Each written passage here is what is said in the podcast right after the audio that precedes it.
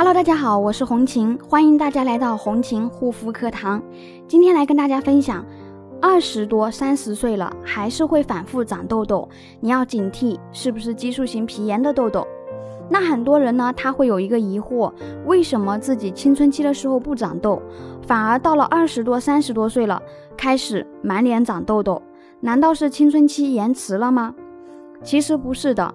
青春期的时候呢，皮肤长痘的原因呢，主要是因为皮肤的一个油脂分泌比较旺盛而引起的。这种痘痘的话呢，做好清洁保湿工作即可。而到了成年后，伴随着年龄增长，皮肤出油量在减少的时候，为什么会爆发痘痘呢？那其实呢，这跟我们平时的护肤习惯有关系。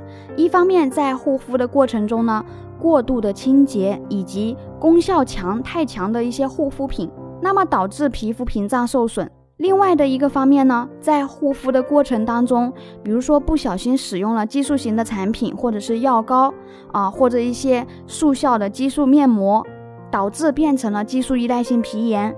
如果说是成年痘，那请一定要注意，不要去使用一些单纯针对痘痘肌肤的一些表层消炎杀菌的产品，因为这类产品呢，大部分针对油性痘痘肌比较多。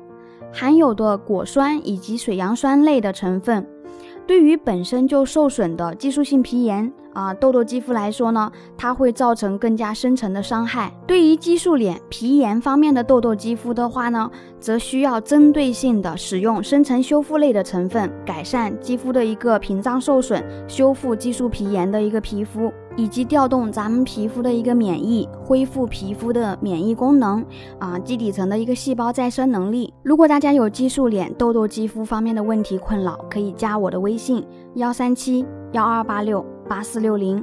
好啦，今天的分享就到这里，感谢大家的收听，我们下一期再见。